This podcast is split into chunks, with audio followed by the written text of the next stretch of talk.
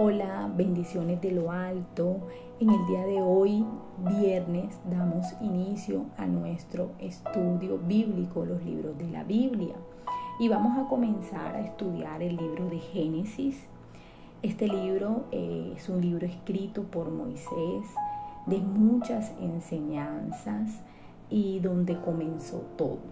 Entonces, en, en este libro vamos a encontrar en el capítulo 1 el relato de la creación de los cielos, la tierra y la vida sobre la tierra, la creación del hombre y la mujer. Estos ocho actos fueron llevados a cabo en seis días. Sin embargo, también vamos a encontrar en los capítulos restantes 10 capítulos restantes vamos a encontrar la caída, el mundo anterior al diluvio, Noé y el diluvio, el origen de las naciones, la confusión de las lenguas y la genealogía de Abraham. En estos capítulos se explica el origen de muchos aspectos misteriosos de la vida, como lo es la sexualidad humana, el matrimonio, el pecado, la enfermedad, el dolor del parto, la muerte, la ira de Dios, la hostilidad entre los seres humanos y la dispersión de lenguas y razas por toda la tierra. Ya en el capítulo 12, Génesis relata el llamado a Abraham y la inauguración del pacto de Dios con él, un glorioso y eterno pacto que se renovó con Isaac y con Jacob. Y esto lo vamos a encontrar en el capítulo 12. En el capítulo 12, diferentes versículos hasta el capítulo 22. En el capítulo 12 Dios establece su pacto. En el capítulo 13 eh, vemos a Abraham que se separa de Lot. En el capítulo 15 este pacto fue ratificado cuando Dios pasó entre los animales del sacrificio que Abraham le había ofrecido. En el capítulo 17 Abraham cumple los 99 años, Dios renueva su pacto y cambia su nombre por el de Abraham, padre de una multitud. Signo del pacto es la circuncisión y en el capítulo 22 se lleva a cabo la confirmación del pacto debido a la obediencia de Abraham. Cabe mencionar que el pacto abrámico sirvió de fundamento a otros pactos como el pacto de Palestina, la promesa de los descendientes ungidos en el pacto davídico, la promesa de bendición en el antiguo y en el nuevo pactos.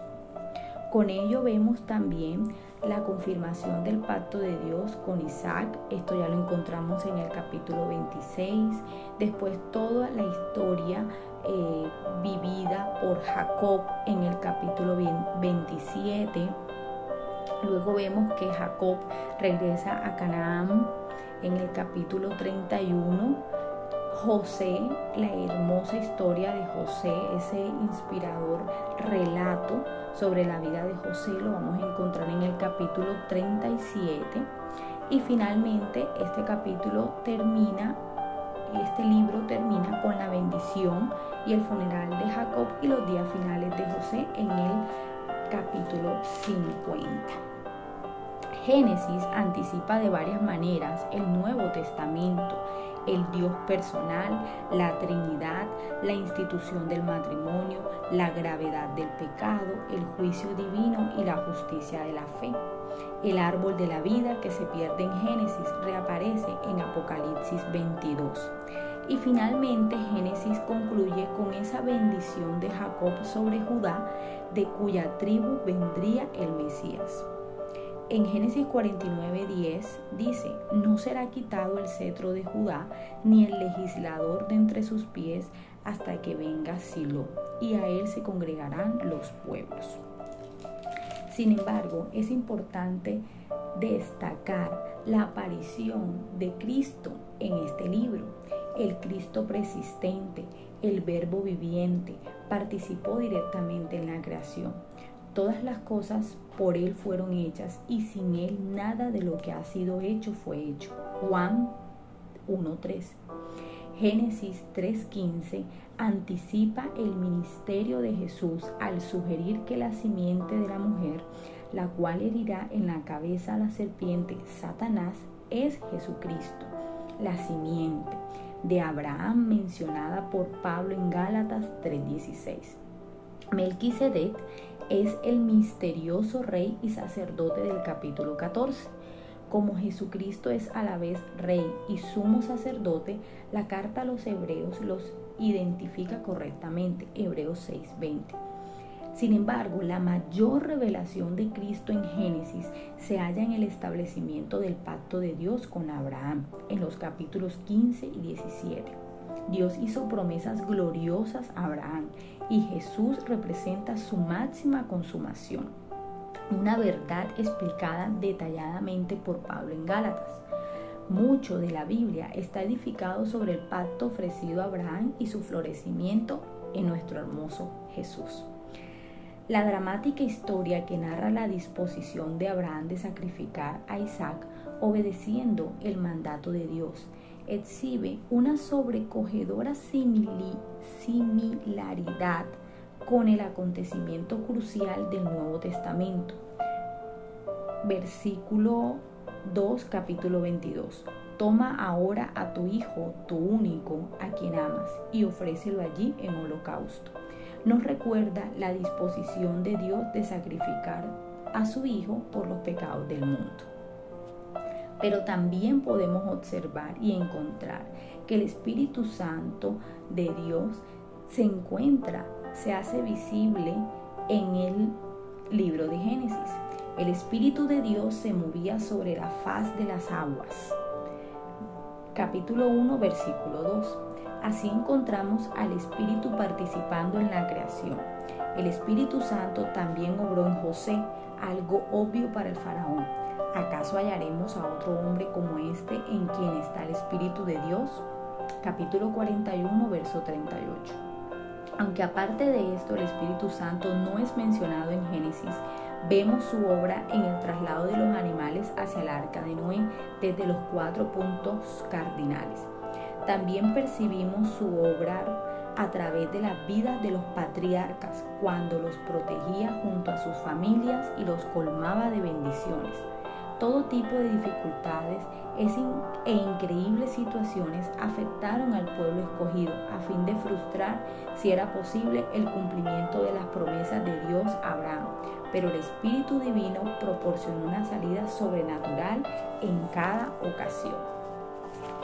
En este libro vamos a encontrar tanto verdades como eh, acciones a las que nos invita el libro de Génesis. Por eso como verdad es importante comprender a Dios, comprender que Dios es creador y solo Él vive por sí mismo. Nosotros quienes somos, somos sus criaturas. Dios creó todo lo que existe para que después cada criatura se reprodujera según su género. Es por eso que el libro de Génesis nos invita a comprender que como criatura eres responsable en última instancia ante tu creador.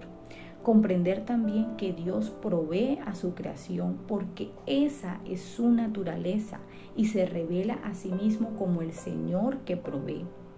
Entender que el ser humano cayó por voluntad propia. El tentador es el padre de la mentira, Juan 8:44, y nos seduce atrayéndonos al pecado. La mentira cuestiona la palabra de Dios al darle a nuestra opinión un valor absoluto Nuestras opiniones son fáciles víctimas del engaño de Satanás. Es por eso que no debemos impugnar la palabra de Dios. Pregúntate en su lugar qué significa la palabra de Dios para ti, cómo puedes aplicarla en tu vida. Sospecha del llamado que viene de los apetitos carnales, del deslumbramiento visual que nos hace preocuparnos por las cosas que son perecederas y de aquello que alimenta las ambiciones personales. Dios es importante entender que Él odia el pecado sin hacer excepción y por lo tanto este debe ser juzgado y condenado. Civilizaciones enteras han sucumbido a causa del pecado. Por eso es que Génesis nos enseña que ser fieles a Dios significa odiar el pecado. Por esto, evita la vida apartada de Dios, quien una vez destruyó la tierra a causa de ello por medio de un diluvio, rechaza todos los llamados a alcanzar poder y reconocimientos personales. Es por eso que Dios confundió las lenguas humanas a causa de ello. Huye de la inmoralidad y la impureza. A causa de ellas, Dios destruyó a Sodoma y Gomorra. También vemos Abraham como el padre de la fe y de los fieles. Su vida fue ejemplo de fe de este amigo de Dios que vemos en Santiago 2.23. Aprendemos que tener fe no equivale a ser perfectos. Por el contrario, es simplemente confiar en la palabra de Dios. Haciendo eso, Abraham se convirtió en modelo de fe para el creyente. Su vida demuestra cómo nos beneficiamos al creer en lo que dice Dios a pesar de las apariencias. Por ello, no temas cuando los propósitos de Dios tomen una dirección que no entiendes. El Señor sabe lo que hace. Cree en las promesas que Dios te ha dado. El Señor sabe mejor que tú cómo se cumplirán. Evita luchar por la realización de las promesas de Dios con tus propias fuerzas. Hacerlo siempre es contraproducente y trae malos resultados. Confía que Dios proveerá tal cual ha prometido, porque su naturaleza es proveer. Recuérdalo. Las vidas de los patriarcas ilustran con lujo de detalles cómo los encuentros con Dios inevitablemente producen hombres y mujeres generosos con el Señor y con los demás. Esto fue codificado más tarde en la ley por el diezmo, que comenzó como un acto de fidelidad y devoción a Dios, como un reconocimiento de que solo en Él está nuestra riqueza. Por eso Génesis nos invita a diezmar como una expresión básica de la confianza en Dios y de tu alianza con Él. Así lo hizo Abraham al levantar sus manos. Esto es proclamar su alianza al Señor, el Dios Todopoderoso, el poseedor de los cielos y de la tierra. Comprende también que para los patriarcas el diezmo es una expresión de lealtad y fe hacia Dios. También es como una señal que tenemos un pacto con Dios. Y ese pacto nosotros hoy en día lo seguimos teniendo con Dios. Ese pacto no ha caducado. Por último, José fue fiel a una visión. Su vida prueba que las visiones apartan a la gente del pecado, el cumplimiento de ellas. Eso lo vemos en Proverbios 29, 18. Porque creyó en lo que Dios le había mostrado, se mantuvo constantemente fiel y leal hacia todos con los que se relacionaba, especialmente hacia Dios. Los individuos que sean fieles a la visión de Dios disfrutarán de su favor y del favor de los demás personas y también tendrán éxito. Al final verán realizada su visión, siendo vindicados no importa las adversidades que hayan tenido que enfrentar. Es por eso que Génesis te invita a que esperes el favor de Dios en tu vida, a que te mantengas fiel, a que no te retractes, a que creas que Dios es suficiente y por sobre todas las cosas a que confíes en la soberana providencia de Dios. Él, aquel que hace todas las cosas que trabajen para tu bien, mientras permanece fiel a su llamado y propósito. Dios te bendiga, que sea el Espíritu de Dios llevándote a perderte en estas escrituras, en este libro maravilloso y que la gracia y el favor de Dios te acompañe a donde vayas. En el nombre de Jesús, amén.